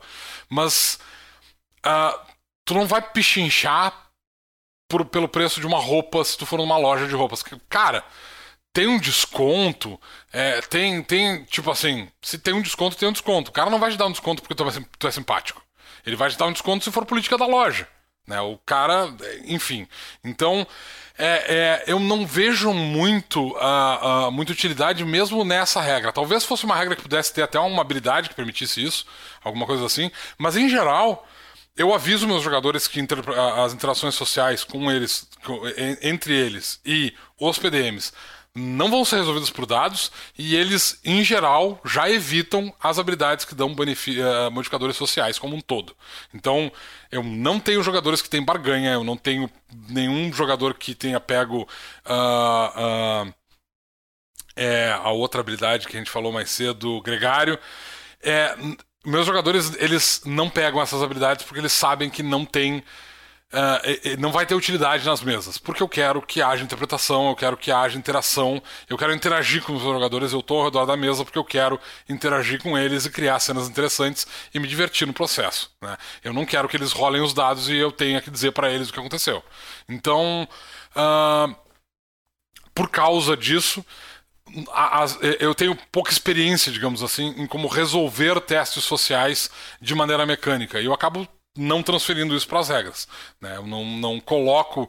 Uh, eu cheguei a fazer há muito tempo atrás. A gente tinha um. um, um acho, que, acho que foi inclusive publicado, talvez, uma Dragon Cave, eu não tenho certeza absoluta, mas eu tive. Eu cheguei a escrever sobre conflitos sociais e como é que eu resolveria eles, que segue mais ou menos essa, essa lógica, né? Uh, de tipo assim, tem uma mecânica, algumas mecânicas que tu pode usar para resolver conflitos sociais, mas em geral o conselho é não use uh, dados para resolver conflitos sociais. Resolva os conflitos sociais conversando com o mestre ou interpretando o personagem. e deixando que o mestre interprete seus PDMs. Depende da mesa, né? Uh, depende de como é que tu quer fazer isso. Mas, tipo, se tu tá fugindo disso e tá tentando resolver todos os teus conflitos sociais com testes, hum, é, tu tá perdendo metade da diversão do jogo. É, enfim. Então. Eu, eu, eu até colocar, já que tu falou que tu tem pouca experiência com isso, colocando a, a minha experiência com isso, eu, ao contrário do Domênico, eu uso com certa frequência testes sociais. Eu não transformo tudo em testes sociais, mas quando eu sinto que uh, a situação pode, o teste pode agregar de alguma forma, uh, isso pode dar ao jogador a chance de ter um sucesso crítico e, e conseguir algo que ele não conseguiria sem o sucesso crítico, eu permito um teste social. Eu só tendo a ser bem flexível em como esses testes vão ser executados. Por exemplo, no caso da intimidação, uh, eu, eu não, normalmente não, não restringo o teste de intimidação a uma disputa de vontade, por exemplo. Eu, eu faço uma disputa entre, por exemplo, se o cara é um cara é um grandalhão muito forte, então ele vai usar a força dele para intimidar. Se o magrão é um magrão muito astuto, muito perspicaz, ele pode até tentar intimidar com a, com a inteligência dele. Então, eu, se o cara conseguir me, me dar subsídios para fazer isso, eu permito. Mas ah, isso no, normalmente parte do jogador. E é como o Domênio disse, é uma questão que tem que ser resolvida caso a caso. Né? Se, tu, se o jogador acha interessante, se o mestre vê uma oportunidade para alguma coisa ali, de repente pode ser interessante, mas isso tem que ser muito bem pensado. É, eu, eu vejo as coisas assim, do tipo, eu acho que uma cena bem construída é a melhor maneira de tu fazer as coisas funcionarem em termos exato, sociais. Exato, Então, tipo certeza. tipo assim, ah, beleza, eu não tenho intimidação, mas eu vou, eu vou usar o meu, sei lá, eu vou usar a minha força e eu vou dar um chute no joelho desse cara, eu vou tentar deslocar um soco na mesa, assim, fala o que eu tô te perguntando, porra. É, Isso é uma beleza, força beleza, também. Eu, eu, eu acho que, tipo assim, tu constrói a cena de uma maneira... Não, é que eu tô falando assim, do tipo, em vez de fazer um teste de intimidação, é tipo, cara, eu vou tentar chutar esse cara, eu vou tentar acertar o joelho dele e eu vou tentar machucar ele para que ele caia de joelho e aí eu vou olhar pros outros, pro resto da gangue e vou dizer, e aí, quem é que vai meter quente comigo, sabe? E aí, na verdade, eu não tô fazendo um teste de intimidação, eu vou fazer um teste de ataque porque eu vou tentar chutar o cara. Entendeu? Então, é, é, é, é, isso que eu digo que, tipo assim. A intimidação vai ser uma consequência do resultado do É, ataque. exatamente. É por isso que eu digo que, tipo assim, os meus jogadores eles não usam testes sociais, porque em geral eles usam outras coisas para auxiliar os seus testes sociais. Do tipo. Uh, tipo assim, eu quero barganhar uh, o, o, o preço de um determinado item. Eu, cara, o personagem entra ali, ele tá com a armadura meio surrada e tal, ele entra, cara, eu tenho essa espada velha e ela tá meio surrada, eu quero saber se não tem como eu trocar ela por um por uma espada, tipo, tu me dá um desconto e tudo mais. E tipo assim, a espada velha em questão é tipo uma espada que ele pegou de um inimigo que ele matou, e enfim, ele não tá. Uh, é, tá ali nas coisas dele e tudo mais, ele não tem um preço de venda. Eu, eu já disse para ele, tipo, olha, essa espada ela não tem nenhum valor de revenda e tudo mais, ela tá desgastada, talvez consiga vender ela como ferro. E aí o cara carrega assim mesmo e ele faz essa, tipo, eu tenho essa espada, ela tá detonada, eu preciso dela, a gente enfrentou os goblins que estavam atacando aqui a cidade. Pô, vê se. Não, não tem como tu me dar. Uh, me vender uma outra arma, pegar essa aqui como, como um, um, um, retorno e tal. E aí tu consegue um desconto no item, porque o cara vai ficar com a tua espada velha e, tipo assim, tem história. Tipo, não teve um teste envolvido ali, né? O, o, o, jogador simplesmente vai lá, ele cria a situação e por causa disso ele recebe um benefício uh, social. A mesma coisa acontece, tipo assim, os jogadores ficam reconhecidos na cidade porque, tipo assim, eles salvaram as crianças da vila, né? De um grupo de. de uh, de cultistas que tinham sequestrado as crianças para um ritual satânico e tudo mais. Eles. Goblins. É que eu, eu tô pensando eu tô pensando especificamente numa situação que aconteceu quando gente, o meu grupo jogou O Último Sacrifício, ah. que é uma aventura que tava lá no a, a, a, a, aventura que tá publicada que eu que eu mestrei e editei é, são goblins. Por isso que eu tô dando exemplo de goblins. No último sacrifício, é, eles foram sequestrados por cultistas e tudo mais, beleza. Aí o grupo vai lá, salva essas, é, é, é essas crianças, traz elas de volta para a cidade. Uh, e aí, é, é, óbvio que essas crianças contam que os aventureiros foram lá e tudo mais, bororó. E aí, tipo assim, o, o, o cara, o, os jogadores entram na, na, na, taverna e tal, e tipo assim, cara, uh, ou não sei o que e tal, entra na, na, na, taverna e ele vai pagar, e o próprio taverneiro diz assim: não, a primeira é por conta da casa, ou tu tem um desconto. Esse, é, é tipo assim, é, é, não é a ação necessariamente do personagem, né, naquele momento, não é o teste que ele vai fazer, mas sim o reconhecimento pelas coisas que ele já fez que vão trazer benefícios para ele. Se mesmo personagem que entrasse nessa taverna e dissesse, é, numa taverna numa outra cidade, por exemplo, dissesse, é, eu, eu só vi umas crianças de, uma, de, um, de um grupo de cultistas e tudo mais, nesse caso eu talvez pedisse um teste de vontade, porque talvez o taverneiro não acreditasse no cara.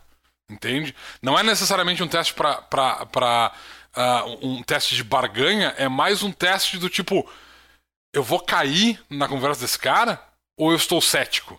Entende? Então, uh, é, é, nesse caso, talvez eu permitisse um teste. Então, pode acontecer. Eventualmente, pode acontecer um teste social, mas é muito raro. Nas minhas mesas, via de regra, isso não acontece.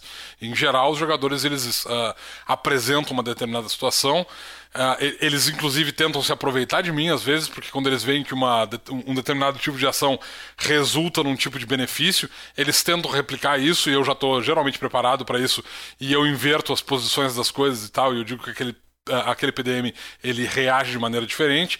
Então, é, é, não, não, não tem uma fórmula mecânica e também não tem uma fórmula metalinguística que os meus jogadores possam usar para receber benefícios o tempo todo dentro do, do, do, do jogo. A não ser claro, né? Se os jogadores salvaram as crianças do último sacrifício, naquela cidade ali, eles vão sempre ter vantagem em quase tudo que eles fizerem. A maior parte. Eles são heróis. Exatamente, eles são heróis e ali dentro eles provavelmente vão receber benefícios até mesmo quando eles antes e sem necess... necessariamente pedir por esses benefícios. É, isso eu acho também importante. É tu lembrar dos feitos dos personagens. Né? Então, é, é, é, isso, eu acho que isso também influencia muito na, uh, na, na, interação social desses personagens com o ambiente. O que não é necessariamente positivo todas as vezes, porque tu pode ter, por exemplo, tu pode, a, a, a interação desses mesmos personagens com o capitão da guarda, ou com, até com alguns membros da guarda, pode ficar complicada. Por quê? Porque esses caras foram lá salvar as crianças e as pessoas agora começaram a reclamar da guarda porque a guarda não fez o trabalho delas. E, tipo assim, o guarda tá tendo problema em casa. Por quê? Porque a mulher dele tem falado para ele que, porra, tu não salvou a filha do, do, do, padeiro, agora a filha do padeiro tá lá, e aí vieram os aventureiros de fora, tu é um bosta, não sei o que e tal. E esse cara pode estar extremamente frustrado. E aí, quando os jogadores enfrentam os guardas, porque, enfim, eles são acusados de um, de um, crime que não cometeram, digamos assim, talvez esses caras sejam muito interessados em não ver o lado dos jogadores, porque a interação deles com o resto da cidade fez com que a situação desses PDMs ficasse complicada. Então, tipo, casos e casos. É, em geral, eu prefiro que o ambiente e que as ações dos personagens uh, e como é que os jogadores interpretam essas ações é que façam diferença em situações sociais ao invés de Vou bater nessa tecla de novo, vou repetir de novo. Ao invés de deixar que os dados resolvam as situações sociais por eles. Só para dar o, o, a, a, última. A, a recomendação, o, o, resumo da ópera, tá? É basicamente o seguinte. É, não tem regra social no Might Blade porque a gente não gosta de regra social, a gente quer que os jogadores interpretem. Então, para os jogadores que querem fazer isso, que querem ter um teste de intimidação nas suas mesas, que querem que os personagens que sejam imunes a medo não sejam intimidados, criem regras para suas mesas e usem. Só que vocês não vão receber uma, uma, uma resposta oficial, porque a gente vai sempre bater na tecla do tipo, cara, oficialmente as regras dizem que não, tu não tem teste de intimidação, como teste de, de, atributo, não tem teste de intimidação dentro do Might Blade oficialmente. Isso é, é, essas interações elas não existem dentro do sistema e mecanicamente tu não vai ter uma resposta nossa nunca oficial de como é que isso funciona. Vários outros jogadores, tipo, entrar nas comunidades, certamente vários outros jogadores vão te dar, e mestres, né, uh, vão te dar op opções que talvez eles usem nas mesas deles ou que eles acham que podem ser interessantes, mas oficialmente falando, não vai ter uma resposta muito mais. Uh, uh, muito mais elaborada do que este Matchcast. Talvez eu use ele como referência do tipo: ah, tu quer um teste de intimidação? Olha esse Matchcast aqui. Assiste uma hora e meia da gente falando sobre o assunto. é, é ótimo. Muitos episódios eu, eu faço isso. A gente grava aqui pra mandar os jogadores ouvir depois. Pra não precisar ficar É, eu, eu acho que, tipo assim, é trabalho de. É, é, em algumas situações é trabalho de casa do. Enquanto o mestre está preparando a aventura, é trabalho de casa do jogador de ter um certo conhecimento sobre o cenário, se for um cenário oficial, ou sobre o, o, o, o sistema que ele está usando, porque, enfim, né? Não é mais do que obrigação dos jogadores ter esses conhecimentos. É isso aí. Então agora vamos para Torre de Siphon. Seja bem-vindo à Torre de Sarfion, onde todas as respostas te aguardam.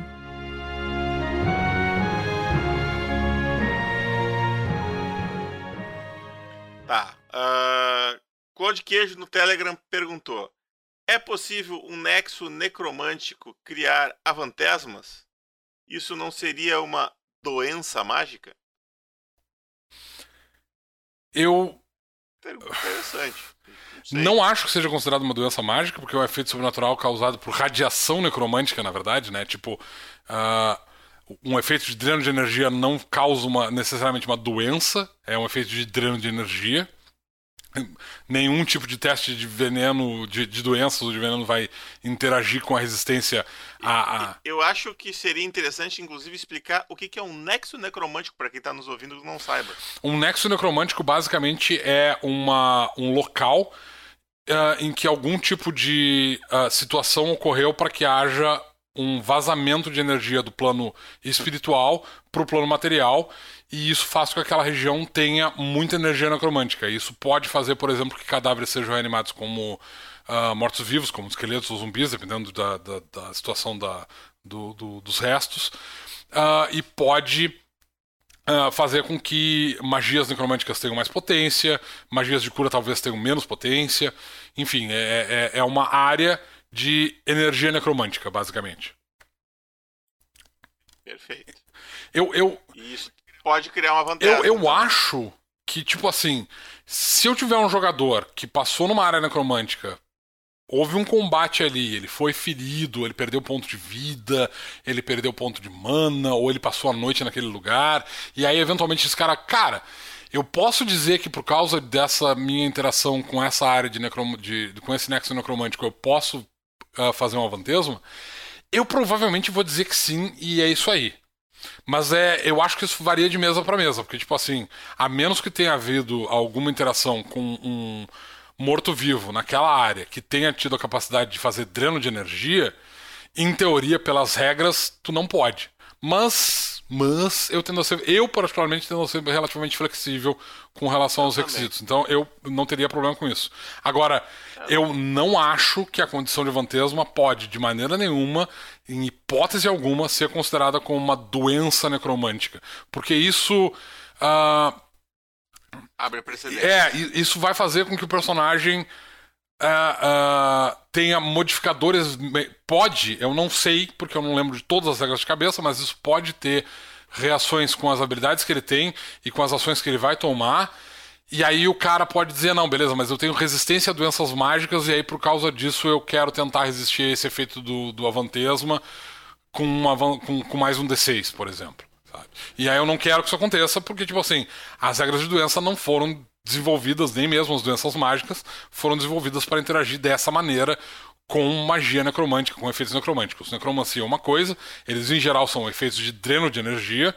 Doenças são outra coisa, eles afetam o corpo de maneira negativa, mas eles não têm origem necromântica. Perfeito. E o Tiago Silvério perguntou: qual é a maneira adequada de interpretar um devoto de Taranis? em uma metrópole ou grande cidade, durante uma punição de um criminoso. O devoto iria interromper o processo ou existe algum tipo de flexibilidade quanto a isso? O Nitsua fez um adendo aqui dizendo se o cara é preso. Né? Taranis é um discípulo da liberdade. Como, um, um, como é que tu interpreta um devoto da liberdade vendo alguém sendo preso? Cara, tem duas maneiras de resolver a situação. Na, na verdade, eu consigo, eu consigo pensar em três situações em que isso poderia ser resolvido. Eu vou primeiro ir pelo lado de eu já vi isso acontecer, porque eu já tive um devoto de Taranis numa mesa minha, em uma situação em que o grupo foi preso, e é, como sendo um devoto de Taranis, ele literalmente evocou as suas. Uh, a, a suas, os seus precedentes sacerdotais e ele chegou para o cara que estava aprendendo ele, que era uh, um paladino, se não me engano, e ele disse pro cara: Olha, eu sou um sacerdote de Taranis, eu, se eu. Uh, se tu me prender, eu basicamente vou estar indo contra os meus votos, eu não vou deixar que isso aconteça e eu vou lutar contra ti, eu vou lutar até a morte, se for necessário porque eu não pretendo trair a, os dogmas da minha divindade. E o Paladino disse, e o Paladino disse, cara, a gente pode chegar num acordo. Tu me garante que tu não vai fugir da cidade e que tu vai te apresentar amanhã pro teu, pro, pro teu uh, julgamento e que tu vai trazer os teus aliados pro julgamento? E o cara disse, cara, eu garanto que a gente vai fazer isso. E ele e o Paladino disse, então tá, eu, eu aceito a sua palavra. E basicamente foi isso. E tipo, o paladino em questão. Aí o grupo todo fugiu e deixou. Não, o, o pala... então, o paladino em questão, ele tinha código da verdade. Então ele sabia que. O, o, eu perguntei pro jogador, o jogador disse: Não, eu tô falando a verdade. Então o que aconteceu foi: os jogadores eles voltaram pra taverna, tiveram uma refeição e tudo mais, dormiram, e no outro dia de manhã, o ladino do grupo fugiu da cidade. Que era um jogador. ele fugiu os outros jogadores se apresentaram todos pro, pro, diante do julgamento. Aconteceu que eles foram todos uh, inocentados, porém eles tiveram que pagar uma fiança porque o Ladino, que deveria estar com eles, não estava, e como ele tinha dado a palavra dele de que ele ia trazer todos eles de volta, uh, o, o, a, os. Como é que é o nome dos caras que fazem os julgamentos? Juiz. Não, tu tem. Tu, Arcontes. O Arconte que estava uh, uh, que tava julgando o caso, ele disse, cara, como tu não apresentou todos eles e tal, mesmo tendo dado a tua palavra, o que eu vou fazer é eu vou cobrar uma fiança de vocês. Não, eu não lembro qual foi o valor que eu, que eu estabeleci, mas enfim, eu estabeleci um valor e eles pagaram a fiança e beleza. Não teve. Uh, não teve repercussões. Ah, mas pensa na coça de pau que esse ladino tomou quando, quando o grupo encontrou ele. É, então, na verdade, não. O, o, nesse caso específico, não, porque, tipo assim, o jogador ele não queria mais jogar com o Ladino. Ele queria, ele queria trocar de personagem e essa foi uma excelente maneira de ter trocado esse personagem. Ele, o Ladino literalmente foi embora e o jogador passou a, a, interpretar, inclusive, um membro da guarda que, que ajudou a aprender eles. Mas enfim. É, a outra situação é literalmente a situação inversa, em que o cara chega pro, pros guardas que estão prendendo ele e diz: Olha, eu sou um discípulo de Taranis, eu não posso deixar vocês me prenderem, porque isso vai contra os dogmas da minha divindade, e se vocês tentarem, eu vou lutar até a morte. E os guardas dizem: Ok e há um combate até a morte, o que provavelmente vai causar problema, porque, tipo assim, se os jogadores não morrerem no processo, agora eles têm um problema porque eles mataram guardas, ou pelo menos eles feriram guardas para conseguir fugir. E isso agrava o problema que eles já tinham com as autoridades anteriormente. Uh, pode ser que o jogador, claro, uh, o discípulo de Taranis, não esteja diretamente envolvido nisso, o que não isenta ele de manter os dogmas. Então depende da, da, da, situação, do tipo assim, ah, o meu aliado está sendo uh, preso por um crime que eu não sei se ele cometeu ou não, mas não importa porque eu sou um discípulo de Taranis eu não posso deixar ele ser preso. E aí entra na mesma situação, do tipo assim, beleza, eu vou chegar junto a, a. tu tem as mesmas duas opções. Ou tu vai chegar para os guardas e dizer eu não posso deixar que vocês prendam esse homem porque eu sou um discípulo de Taranis ou ele vai dizer, cara, eu sou um discípulo de Taranis e eu me responsabilizo por ele. Se ele não se apresentar amanhã, eu me apresento no lugar dele para ser julgado como se eu tivesse cometido aquele crime. Basicamente, essas são as opções que tu tem. Porque, tipo assim, os sacerdotes de Taranis, eles são conhecidos dentro do, do, do de Tebrim, tá? E eles são reconhecidos dentro de Tebrim. Então, tipo, Sabe-se que essa interação é possível de acontecer por causa do dogma. O dogma é reconhecido no cenário. Todo mundo sabe que os discípulos de Tarani não podem ser presos, né? Porque vai contra os dogmas dele, do, do, do, do da divindade. E, enfim, os, os, discípulos da justiça sabem que tipo, isso é essencial. Né? Manter os, os, os dogmas são, é, é absolutamente essencial para um sacerdote. Então, eles. É, é, essa, essa, essa possibilidade de, tipo assim, me dá a tua palavra de que tu vai voltar aqui pro julgamento amanhã e eu não vou te prender. é um precedente que acontece às vezes tu tá diante de um discípulo de Tarani. Só que assim, ó, isso obviamente, mesmo que o cara diga eu vou fazer isso, a guarda vai chegar para ele dizer assim, beleza, então tu vai ficar aqui com a gente, enquanto um dos meus uh, um dos meus soldados vai buscar um paladino ou um sacerdote que tenha capacidade de perceber mentiras, porque enfim, eu não vou deixar simplesmente tu ir embora porque eu não tenho certeza se tu é um discípulo de Taranis. E isso é importante né? Porque, tipo, tu não vai. Uh, porque isso seria um passe livre para todos os ladrões da, do, da cidade. Do tipo, olha, é, eu sou um discípulo de Taranis e eu não posso me deixar ser preso. Ah, beleza, então pode ir. Não. Se não tem. Se na, na, no momento que ele está sendo preso não tem um paladino ou um sacerdote que seja capaz de perceber mentiras, a guarda. E tá, a gente está falando de uma metrópole aqui, né? A gente está falando de uma cidade pequena. Numa metrópole, certamente tem um monte de paladino da, da Ordem de Mirar que vai ser capaz de olhar pro cara e dizer: tá, tu é um discípulo de Tarani? Sou, beleza, ele tá falando a verdade. Tu vai voltar, tu me dá a tua palavra de que tu vai voltar aqui amanhã? Dou, beleza, ele tá sendo honesto. Aí os caras liberam ele, beleza. Né? Então é, é, é, esse, essa, esse precedente ele existe na lei especificamente para os discípulos de Taranis. Só que, de novo, é raro as pessoas serem presas em Tebrim, né? E, em geral, tipo assim, tu vai acompanhar a gente até ali, porque, tipo, logo ali adiante, no templo, a gente pode fazer a, a, o teu julgamento. Ah, mas é que tem uma série de outras. Uh, uh, de provas e coisas assim e tal, beleza. Aí talvez tenha que haver um aprisionamento e tal, pode entrar nessa lógica. Mas em geral, é como a gente disse lá no, no Guia de Tebrim, tá, expli tá explicado. Numa metrópole, cara, 24 horas por dia, tu vai ter uh, arcontes e gente preparada e pronta pra julgar casos de crimes dentro da cidade. Não tem a necessidade, em teoria, numa metrópole, de tu ficar preso nem cinco minutos. Tipo assim, tu tá sendo levado para o pro, pro para ser julgado. Isso não é considerado aprisionamento.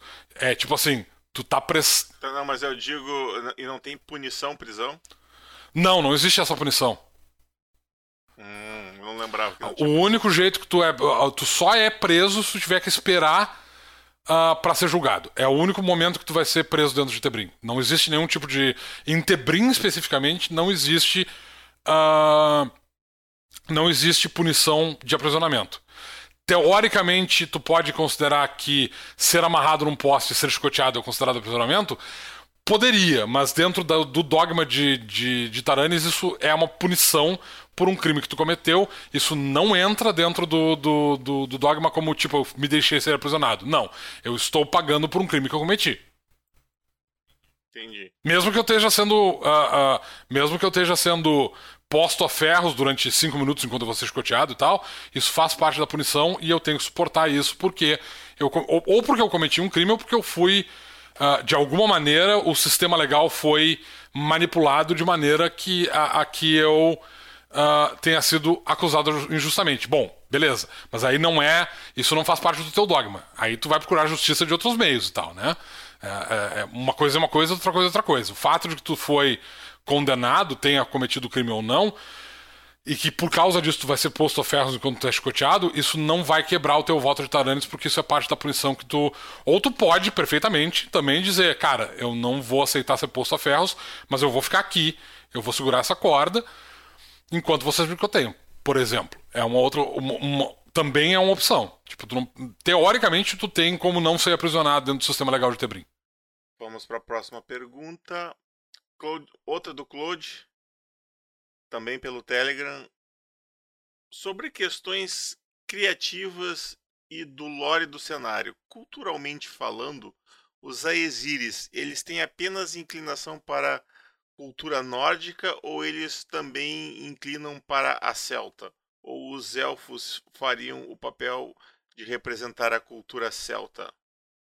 Tecnicamente, os Aesiris eles foram criados usando a mitologia nórdica como base, mas isso não significa que eles estão atrelados à mitologia nórdica de qualquer maneira, e à cultura nórdica em geral. Em teoria, tu pode usar qualquer tipo de cultura que tu quiser para interpretar os Aesiris. A gente vai usar oficialmente, quando a gente for falar de, de dos Aesiris, vai ter um monte de liberdades, obviamente, mas a gente vai usar basicamente a cultura nórdica como base, Porém, tem certas partes da cultura deles que certamente vai, ser, uh, vai ter como referência a cultura céltica. Né? Particularmente a questão de, de uh, proficiência em combate, de, de, de uh, lutar sem armaduras e tal, sem, sem, até sem roupas, que é, é uma coisa que está muito mais ligada à cultura dos celtas do que aos nórdicos.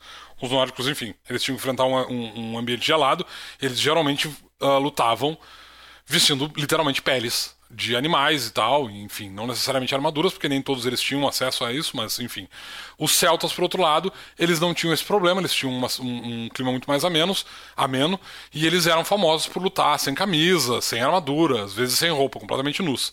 Então, tipo, os Aesiris, eles vão ter uma... Uh, porque eles são imunes a frio, portanto eles não precisam de armaduras, e enfim... Parte das habilidades dele exigem que eles não estejam usando armaduras para se defender. Vai ter uh, a gente vai pegar partes da cultura celta em determinados aspectos e misturar no, no, no, nas referências. As referências de nenhuma raça elas são exclusivamente tiradas de, uma, de um lugar ou de outro. Mesmo os, uh, os faunos que foram altamente baseados na cultura dos povos uh, dos, dos, povos indígenas brasileiros, né, eles têm tem partes da cultura dele que vieram de outros lugares e tal, que são mais baseados na questão. A parte da, da cultura musical, por exemplo, vem do, do, do da mitologia uh, greco-romana, de que eles eram famosos por tocar flautas de pan, inclusive tem a flauta de pan que, né? Pan, enfim. Então, tipo, nenhuma das culturas que a gente criou, e é claro, tem toda a questão de ter uma certa liberdade, porque a gente não está falando de uma. A gente não está fazendo uma, um, um, um, acordo histórico aqui, a gente está falando simplesmente, a gente não está levando a história e, e, e a, a, cultura desses povos é, é 100% uh, à risca. Mesmo porque, na maior parte desses, desses uh, grupos que a gente usa inspiração, existe uma dif diferença bastante considerável entre gêneros, né? Que é uma coisa que no Might Blade não tem. A gente sempre coloca os gêneros como tendo uma, um, um peso uh, semelhante, exceto em situações muito específicas, como é o caso dos Astérios e das Naga, que a gente usa exatamente como uh, uma maneira de fazer uma crítica a essas, a, essas questões. Mas, tipo, Uh, uh, a gente toma uma certa uh, uma quantidade enorme de liberdades com relação a essas culturas que a gente está usando para retratar as culturas que são, obviamente, fictícias dessas, desses povos fictícios que a gente está criando, né? Que tem poderes fantásticos, enfim. Então, tipo, uh, os, os Aesiris são fortemente baseados nos nórdicos, com certeza. Eles têm eles vão ter referência, vão fazer referência à cultura de outros povos, com certeza também. Um desses povos certamente vai ser os celtas. Os elfos até onde eu sei, porque o Luciano é quem está trabalhando com os elfos, né? Eles têm também uma, uma vasta. Uh, uh, uh, influência, obrigado, essa era a palavra que eu procurava. Tem uma vasta influência da cultura celta, mas eu tenho absoluta certeza que o Luciano está misturando outras coisas na, na sim, no desenvolvimento sim, da cultura deles. Certeza. Principalmente coisas que saíram do, da minha cabeça mirabolante. É, a gente não a, a gente é, tu, não leia um tratado sobre cultura celta ou de cultura nórdica, por exemplo, e diz, ah, mas os nórdicos agiam assim, portanto os Aesiris também. Pode ser que sim, pode ser que não. Se tu não for o mestre para dizer que sim e que não, tu não pode expor isso, a, menos que tu queira usar isso como uma. Ah, dizem que os, que os Aesiris agem dessa maneira porque isso e aquilo, aquele outro. Dizem que os, os, os, Aesiris bebem uh, hidromel no, no crânio dos seus inimigos. É, não, eles não fazem isso. Ah, não, mas de onde eu vim, eles dizem que fazem. É, mas eles não fazem. Eu nunca vi um Aesir beber no crânio de um inimigo. Entende? Então, tipo Pode, pode ser que o teu personagem, inclusive, tenha estudado, pode ser que tu tenha um vasto conhecimento sobre cultura nórdica e que tu encontre coisas dentro da descrição que a gente fez que, que não façam, façam sentido. Se tu não for o mestre, isso significa basicamente que tu ouviu uma informação falsa. O que acontece e é muito comum. no, no, mundo. Não só num cenário de RPG, mas no mundo em geral. Lugar, né? né? Muito comum mesmo. Então tá, com essa pergunta nós fechamos a torre de hoje. Ah, considerações finais, Domênico? Uh, não, não tem nenhuma. Então, ficamos por aqui. Como eu digo sempre, eu, Domênico, somos os portadores da Might Blade, mas nós carregamos ela para vocês. Lembre-se, aventureiro, a Might Blade está esperando por você.